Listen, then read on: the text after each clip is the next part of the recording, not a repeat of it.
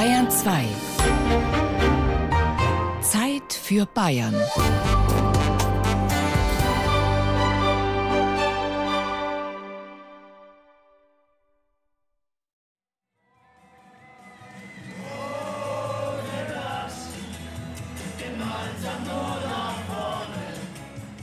Also beim Einlauf kommt ein Lied, dann hält man den Schal hoch, dann kommt das nächste Lied und dann halbiert man den Schal und dreht ihn dann einfach. Und wenn das dann alle machen, schaut es richtig gut aus. Also es gibt schon so Rituale, die man kennen ja, sollte. Immer, immer. Auch die ganzen Lieder sind bekannt, jeder singt mit, klatscht mit, springt mit, alles Mögliche. Und das ist halt auch schön. Eine ganz große Familie.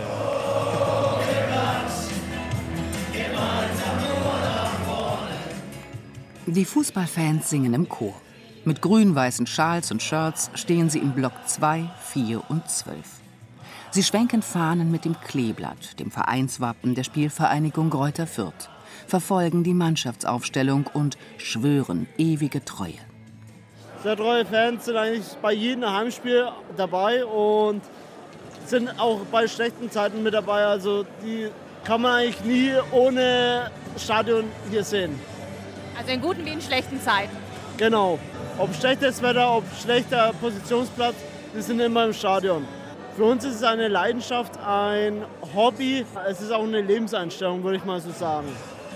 Also auch Glaube, Hoffnung an den Aufstieg. Das sowieso. Und auch egal, ob jetzt mal ganz unten oder mal oben, wir sind halt immer für die Mannschaft da. Die Fangemeinden heißen Gräuter Weiber, Sportfreunde Ronhof und Rohrer Teebeutel. Sie alle eint die Begeisterung für den Fußball, das Stadion als Kathedrale. Hier kommen Menschen im selben Glauben zusammen. Das bedeutet letztlich Kirche, sagt Pfarrer Michael Wolf. Als er noch im mittelfränkischen Rohr predigte, gründete der leidenschaftliche Fan der Gräuter Fürther den Fanclub Rohrer Teebeutel. Mit Wimpeln, gemeinsamem Stadionbesuch und Weihnachtsfeier. Also ich bin auch selber regelmäßig im Stadion bei Fußballspielen und da fällt mir doch immer wieder auf, dass es ganz viele Ähnlichkeiten gibt zwischen den Abläufen in einem Gottesdienst oder auch im Stadion, dass da so vertraute Liturgien im Grunde sind. Man nennt es jetzt im Stadion nicht so, aber da gibt es die ganz traditionellen Dinge, der Einzug und dann wird dieses und jenes Lied gespielt. Also da gibt es ganz bestimmte Abläufe und die Fans im Stadion wissen genau, was kommt. Ähnlich wie in der Kirche, man weiß, jetzt kommt als nächstes dieses Lied oder dann kommt diese und dann steht man auf oder dann setzt man sich hin. Also da gibt es einen Ablauf von Dingen, die irgendwie für die Menschen auch heilig sind. Und auch im Stadion, wenn dann irgendwas verändert ist, dann fehlt was. Wo war denn heute dieses Lied oder wo ist denn diese Aktion? Das gehört mit dazu und das sind für Menschen schon heilige Momente. Das klingt ein bisschen seltsam, aber ich glaube, dass Fußball schon eine sehr, sehr große Rolle im Leben von vielen Menschen spielt und was ganz Wichtiges ist. Und natürlich sind da religiöse Züge mit dabei. Beispielsweise bitten in den USA Baseballfans darum, dass ihre Asche nach ihrem Tod auf dem Spielfeld verstreut wird. So liegen auf dem Rasen des legendären Wrigley Field Stadion in Chicago mehrere Kilo menschlicher Asche. Auf einem Hamburger Friedhof gibt es ein eigenes Areal für HSV-Fans, deren Gräber in den Farben ihres geliebten Fußballclubs geschmückt sind. In Fürth kann man seine letzte Ruhe zwar nicht auf dem heiligen Rasen im Ronhofer Stadion finden, aber zumindest in der Nähe, sagt Pfarrer Michael Wolf. Ich hatte mal eine Beerdigung von einem in Fürth, der auch ein leidenschaftlicher Fußballfan war und kurz vorm Sterben, dass er gesagt hat, naja, er hat jetzt zwar dann keinen Stehplatz mehr im Rohnhof, im Stadion und keinen Sitzplatz, aber der Fürther Friedhof ist ja in der Nähe vom Stadion und er hat einen Liegeplatz und das ist ihm ganz wichtig, da in der Nähe zu sein. Also da habe ich gemerkt, wie wichtig ihm das ist, irgendwie auch nach dem Tod da bei seinem Rohnhof zu sein und bei seinen Grün-Weißen, bei seinem Kleeblatt. Also das war irgendwie schon was, so eine enge Beziehung im Leben, das war und ist ihm so wichtig gewesen. Und ich glaube, dass das bei vielen Menschen so ist. Luther hat gesagt, woran du dein Herz hängst, das ist dein Gott. So steht es auch im Anschluss an die Bibel. Ich hänge mein Herz an gewisse Dinge und die sind dann so zentral in meinem Leben, ja, dass man mit religiösen Worten sagen würde, vielleicht, das ist dein Gott oder das ist das, um das du dein Leben baust. Eines der wichtigen Zentren deines Lebens. Das Fußballstadion als Ort der Sehnsucht, Ort der Freude. Bei Schalke 04 gibt es sogar eine Kapelle im Stadion, in der sich fußballbegeisterte Paare trauen und ihre Kinder taufen lassen. Und in der sie zu ihrem Fußballgott beten. Das wird eher so immer so ein bisschen augenzwinkernd oder ein bisschen scherzhaft oder ironisch gesagt, aber darin steckt schon ein bisschen in dieser Rede dieses Bewusstsein, dass das was äh, sehr berührendes ist, was emotionales, wo mein Herz schlägt für etwas, wo Leidenschaft lebendig ist und auch wo ich vielleicht auch einen Sinn finde in meinem Leben. Ich lebe auf dieses Spiel hin und zehre davon und lebe wieder darauf hin. Und einer hat mir mal gesagt, als dann die Saison zu Ende war, jetzt beginnt die trostlose Zeit, weil da noch keine WM oder EM ist, dann sind es Monate ohne Fußball und wie man das dann überleben kann. Da merkt man, was für eine große Rolle dieser Fußball spielt und einen Rhythmus für das Leben gibt. Also so was vielleicht früher der Sonntagsgottesdienst war, der Gottesdienstbesuch, der einfach normal war früher, weil man es vielleicht musste oder weil es ihm verpflichtend war oder zur Kultur gehörte. So ist für viele so dieser, am Wochenende gehe ich ins Stadion oder schaue die Sportschau oder gehe an den Sportplatz. Fußball und Religion haben viele Parallelen. Beide vermitteln Fair Play, das gute Miteinander in einem Team, die Motivation für einen Aufstieg, der Umgang mit Niederlagen. Die Fangemeinde feiert zusammen den Erfolg und spendet sich gegenseitig Trost im Tabellenkeller. Für viele ist der Fußball wichtiger als alles andere im Leben. Bevor ich jetzt mit meinem Kind auf den Spielplatz gehe mit meiner Frau, gehe ich halt lieber zum Fußball. Was bedeutet Ihnen der Fußball? Freizeit, Sport, Erfolge. Herzblut, Natürlich auch. Emotionen. Auch. Ja, für uns, das ist unser Leben, ins Stadion zu gehen. Doch, ist ja schön. Die ganze Clique kommt und wir treffen uns. Wir wohnen weit auseinander. Das ist einfach schön. Das ist natürlich äh, jedes zweite Wochenende hier äh, sind wir daheim seit 15 Jahren. Das ist natürlich äh, wichtig für uns als Familie und als Freunde. Wir gehen hier zusammen alle rein. Sieg für Kräuter Fürth. Was bedeutet dir Kräuter Fürth? Alles. Herz, Seele. Ich würde alles dafür aufgeben. Beruf, Freundin, Sogar die Freundin. alles.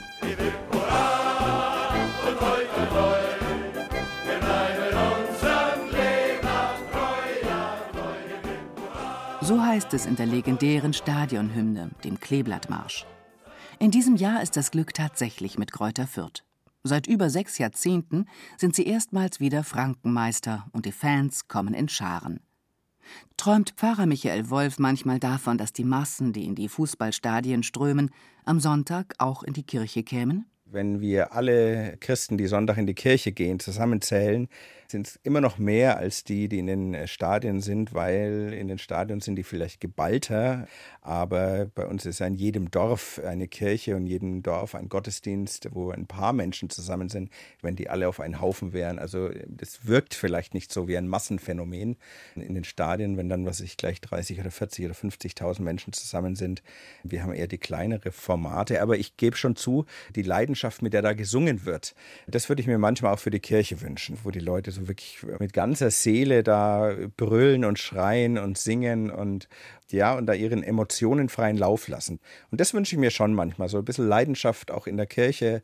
Da gucke ich schon manchmal ein bisschen neidisch und denke mir, wie könnte man denn so ein bisschen da auch rüberbringen?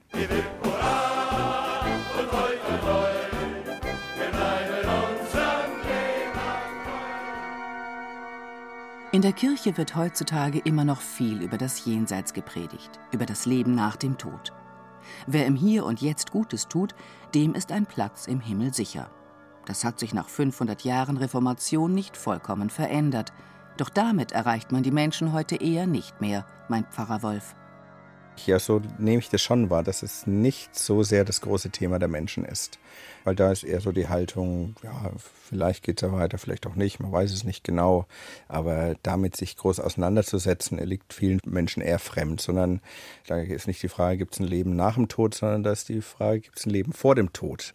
Und wie sieht es aus? Erfolg und Freude und ein erfülltes Leben. Und von daher glaube ich schon, dass wir als Kirche, als Christen überlegen müssen, dass wir gut rüberbringen können, dass es nicht nur darum geht, wir vertrösten aufs Jenseits, wo es irgendwann vielleicht mal besser wird, sondern dass wir auch das Leben jetzt als Geschenk Gottes annehmen können, uns darüber freuen können und dass es ein großes Glück sein kann. Für ein Leben nach dem Tod gibt es keine Beweise. Und deshalb glauben seit der Aufklärung immer weniger Menschen daran. Sie wollen das ewige Leben im Hier und Jetzt. Dafür trainieren sie ihre Körper, um möglichst lange fit und gesund zu bleiben. Sonntags gehen sie lieber in den Fitnesstempel als in die Kirche. Also ich trainiere sonntags gerne, weil ich da nicht arbeiten muss und ich treffe dort meine Freunde und in der Kirche kenne ich halt einfach keinen. Was macht ihr am Sonntag? Eher in die Kirche gehen oder eher ins Fitnessstudio? Wenn eher ins Fitnessstudio, weil ich nicht religiös bin und weil es ein schöner Ausgleich ist. Und du? Ja, geht mir genauso. Ich war ehrlich gesagt nie in der Kirche, äh, außer zu gewissen Veranstaltungen. Und ansonsten macht mir der Sport einfach Spaß. Und wenn immer schon einen freien Tag hat, gehe ich lieber zum Sport. Sie stemmen Gewichte und schwitzen auf den Spinningrädern.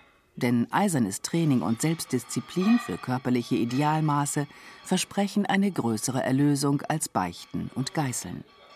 Der Ablass wird mit Schweißperlen gezahlt und so dient der Körperkult längst als Ersatzreligion. Ende des Jahres 2016 hat in Nürnberg ein Fitnessstudio der Superlative eröffnet. Auf 6500 Quadratmetern verteilt, auf fünf Ebenen, stehen Laufbänder, Hantelbänke und Beinpressen. Es gibt so ziemlich alles, was das Fitnessherz begehrt vom speziellen CrossFit-Bereich bis zur ultrahippen Multivisionsshow fürs Radtraining. Geschäftsführer Marcel Schmitz zeigt den Neulingen, wo es lang geht. Wir haben es so aufgebaut, dass wir über die fünf Etagen, die wir haben, in jeder Etage man oben auf die linke Seite schaut, immer den Cardio-Bereich haben. Das heißt, es finden sich nicht nur unten im Erdgeschoss ähm, Laufbänder, sondern in jedem Stockwerk sind die Cardio-Geräte aufgeteilt. Wir haben auch links hier diesen Live-Fitness-Zirkel. Den gibt es auch noch mal ganz oben im Lady-Fit-Bereich. Auch das ist ein Highlight im Fit One. Wir haben einen extra Bereich, wo nur Frauen trainieren können, ungestört mal von Männern. Und auch dieser Einstiegszirkel befindet sich oben dann im Lady-Fit-Bereich. Während immer weniger Menschen eine Kirche, Synagoge oder andere religiöse Einrichtungen besuchen, steigt die Zahl der Fitnessanhänger immer weiter an und damit auch die Zahl der Fitnessstudios. Dabei streben alle nach Superlativen und Maximierung. Montag 17.30 Uhr Body Attack Express. Mittwoch 9 Uhr Grid Strength. Donnerstag 20.40 Uhr CX Works.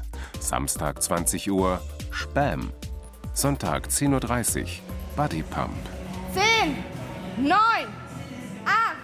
Laura macht das Functional Training mit dem eigenen Körpergewicht vor und kombiniert gerade Ausfallschritte und Sprünge. Komm nach oben.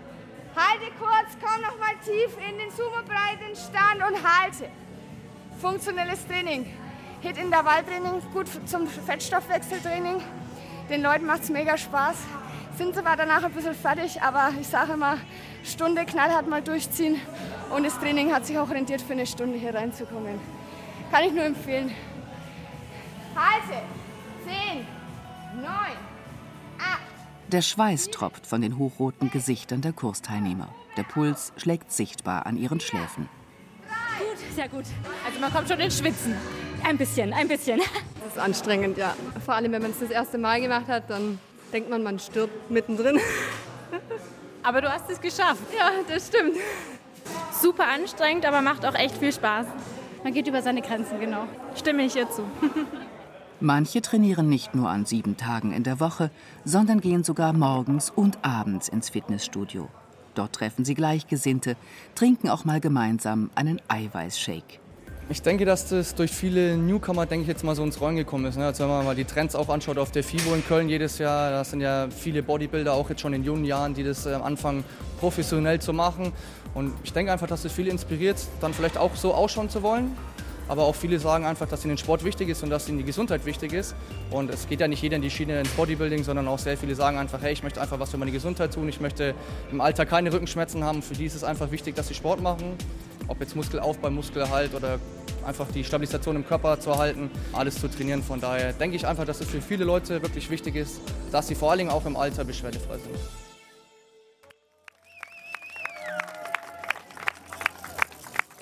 Jedes Jahr steigt im mittelfränkischen Rot der legendäre Langstreckentriathlon Challenge. Mit rund 5000 Athleten und über 200.000 Zuschauern an der Wettkampfstrecke ist es das größte Sportereignis in Bayern. Die Einzelstarter schwimmen 3,8 Kilometer, fahren 180 Kilometer mit dem Rad und absolvieren anschließend noch einen Marathon mit 42 Kilometern. Für das monatelange Training davor müssen sie sehr viel Zeit opfern. Jenny startet heuer zum ersten Mal in einer Staffel und erlebt, dass der Sport zum Hochamt werden kann. Also Sport als Religion, viele sagen ja wirklich, okay, das ist so mein Ankerpunkt, auch das, wo man sich dran festhalten kann, was ja praktisch wie eine Religion ist.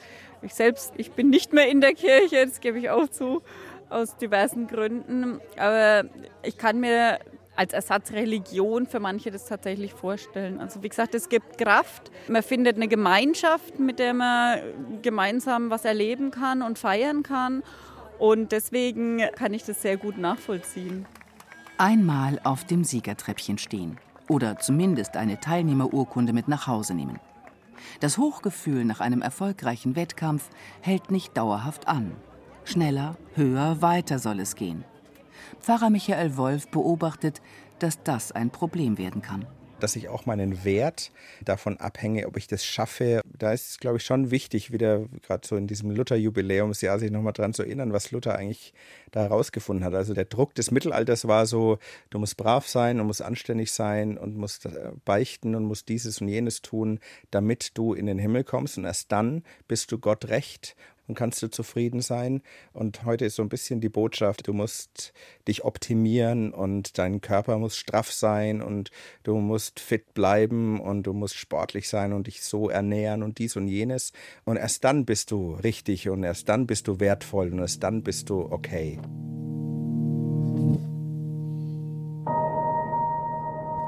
Das kann ein ganz schön großer psychischer Druck sein. Das erlebt Professor Wolfgang Söllner, Chefarzt der Klinik für psychosomatische Medizin und Psychotherapie am Nürnberger Klinikum immer wieder, wenn er mit seinen Patienten spricht. Das sind Menschen, die nach einem Sinn suchen, vor allem wenn sie krank sind, die Ängste haben oder sich mit dem Tod auseinandersetzen. Früher spendete die Religion vielen Hoffnung. Das hat sich verändert. Mit der Aufklärung sind religiöse Vorstellungen in den Hintergrund getreten, hat sich ein Rationalismus durchgesetzt und jetzt braucht es einen Ersatz dafür. Und eine Möglichkeit dieses Ersatzes kann natürlich so eine Ideologie sein des ewigen Fortschreitens, also immer mehr machen, im Sinn zum Beispiel der Workaholics. Das Problem ist nur, wenn man nicht zum rationalen und zum Realitätsprinzip zurückfindet, dann kommt man in so ein ich sag mal, Jugendlichkeitswahn, Fitnesswahn, Altern ohne alt zu werden. Und dann gibt es eben unrealistische Wünsche an die Medizin, nach immer jung bleiben, immer fit bleiben. In der Schönheitschirurgie werden Falten geliftet und Fett abgesaugt, Augenlider und Pobacken gestrafft. Doch nicht nur die Zahl der kosmetischen Korrekturen steigt, auch medizinisch notwendige Behandlungen gibt es immer häufiger. Denn die Menschen werden immer älter, die Lebenserwartung nimmt zu und damit auch die Anforderungen an die Medizin und Pflege. Am Nürnberger Klinikum, einem der größten kommunalen Krankenhäuser in Europa, beschäftigt sich eine Expertengruppe mit Zukunftsfragen. Dabei geht es beispielsweise darum, welche Erkrankungen künftig ambulant und welche stationär behandelt werden. Klinikvorstand Dr. Alfred Estelmann. Da gibt es einige Dinge, die völlig klar sind. Durch die demografische Entwicklung der Bevölkerung werden wir in Zukunft mehr hochaltrige Patienten haben, mehr Patienten, die chronische Mehrfacherkrankungen haben und die uns entsprechend fordern. Wir wissen auch, dass wir in Zukunft deutlich mehr Patienten mit Schlaganfall versorgen werden müssen. Was wir zum Beispiel falsch eingeschätzt haben, ist die Entwicklung der Geburtshilfe. Da hat uns die Realität völlig überholt. Wir haben damit gerechnet, dass die Geburtshilfe eher sinken wird, die Zahl der Geburten, und haben jetzt in den letzten zwei Jahren erlebt, dass die Geburten um jährlich 10 Prozent gestiegen sind und die Entwicklung noch nicht gebremst ist, was ja an sich sehr erfreulich ist. Aber da sieht man, wie heißt es bei Karl Valentin, Prognose ist immer dann schwierig, wenn es in der Zukunft liegt. Das Nürnberger Klinikum hat jeweils einen Standort im Norden und im Süden der Stadt. Über die Jahre wurde ständig neu gebaut und erweitert, sei es das Theo Schöller Haus mit dem Zentrum für Altersmedizin im Norden oder das neue Herzzentrum im Süden. Auch in Zukunft wird das Klinikum expandieren und flexibel auf den Bedarf reagieren. Konkret planen wir jetzt ein neues Eltern-Kind-Zentrum und im nächsten Schritt werden wir das Thema Notfallzentrum neu angehen. So werden die Krankenhäuser zu riesigen Kathedralen, in denen die Menschen ihr Heil suchen, in denen ihr Leben durch Stents, Bypässe und Herzschrittmacher um viele Jahre verlängert wird. Dadurch ist inzwischen auch ein riesiger Gesundheitsmarkt entstanden.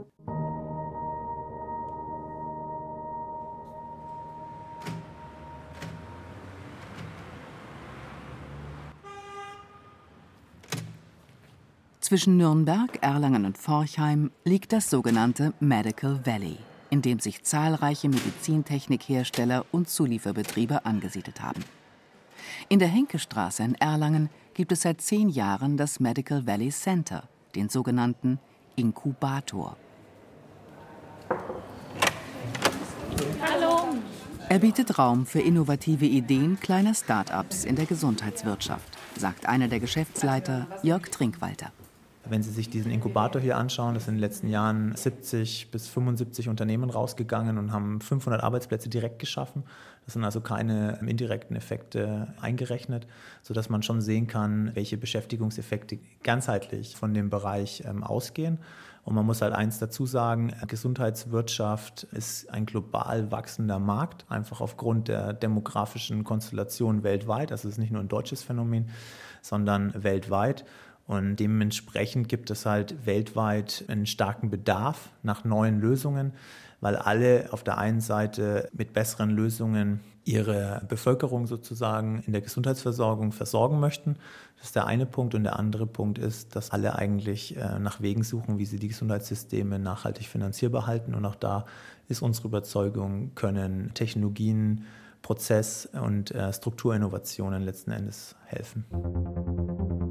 Schätzungsweise 5 Milliarden Euro Umsatz macht das Medical Valley pro Jahr. Hinzu kommen 13,5 Milliarden Euro bei Siemens Healthineers, der Medizintechniksparte. Hier begann vor über 120 Jahren die erfolgreiche Firmengeschichte mit der Produktion der ersten Röntgenröhren zur medizinischen Diagnostik. Heute ist Siemens Healthineers Weltmarktführer in mehreren Geschäftsbereichen mit 46.000 Mitarbeitern weltweit. Durch Siemens, die Universität Erlangen-Nürnberg und die Uniklinik Erlangen ist ein Zusammenspiel aus Wirtschaft, Wissenschaft und Medizinpraxis entstanden, das weitere Zulieferer und Ideengeber anzieht. So hat beispielsweise Jörg Trinkwalter das Medizintechnik-Startup Nice Innovations mitbegründet. In einem Viererteam will er zusammen mit einem Orthopäden den Snake FX auf den Markt bringen eine Art Metallschlange, mit der man Knochenbrüche von außen schnell fixieren kann. Dieser Snake FX besteht aus 15 bis 20 Elementen. Ist wie eine Schlange, die kann jede Position einnehmen, die man sich vorstellen kann, also C-förmig, S-förmig, was auch immer. Der Unfallchirurg richtet diesen Fixateur extern, diesen Snake FX, am Patienten aus und dreht dann nur noch eine Schraube an und stabilisiert das System. Dadurch sollen Knochenbrüche der Patienten in rund 15 Minuten mit einem Fixateur versorgt werden, statt wie bisher mit einem Aufwand von ein bis zwei Stunden. Das soll für die Patienten besser sein und eine Menge Geld sparen. Denn der Operationssaal ist kürzer belegt und die Ärzte nicht so lange beschäftigt. Wir sind jetzt gerade dabei, Prototypen zu bauen. Wir gehen mit den Prototypen in zertifizierte Testlabore. Das heißt, dass wir die Funktionalität unseres Fixateur extern, unseres Snake FX, gegen Richtlinien, die existieren für Fixateur extern, testen und auch gegen Wettbewerberprodukte. Sollten wir diese zwei Sachen positiv abschließen, werden wir praktisch in Richtung Medizinprodukte Zulassung gehen. Und sofern wir die Zulassung bekommen, können wir dann verkaufen. Wir hoffen, dass wir 2018 marktfertig sind. Ende Juni findet in Nürnberg zum ersten Mal eine Medizintechnikmesse statt, an der auch Jörg Trinkwalter mit Nice Innovations teilnehmen wird. Denn er sucht strategische Partner, die das Produkt mit ihm vermarkten werden. Höher, schneller, weiter. Das, so scheint es, ist das Credo unserer heutigen Zeit. Der Glaube an den technischen Fortschritt, eine andauernde Jugend und das ewige Leben auf Erden. Doch wem es nicht gelingt, auch die positiven Aspekte des Älterwerdens zu sehen, gerät irgendwann in eine Krise, glaubt Psychotherapeut Professor Wolfgang Söllner. Wenn der Selbstwert nur über körperliche Attraktivität definiert ist, dann ist man in einer schwierigen Position, weil die nimmt einfach automatisch und naturgegeben ab. Und dann ist es notwendig, den Selbstwert zum Beispiel aus guten Beziehungen herzuentwickeln und guten Erfahrungen, die man in Beziehungen macht. Und das kann ja auch ein Prozess in Psychotherapien sein, zu schauen, wo mangelt es denn an guten Beziehungserfahrungen und wo gibt es Chancen und Möglichkeiten, solche auch zu machen, um dann nicht mehr so einseitig sich nur mehr mit dem eigenen Körper beschäftigen zu müssen.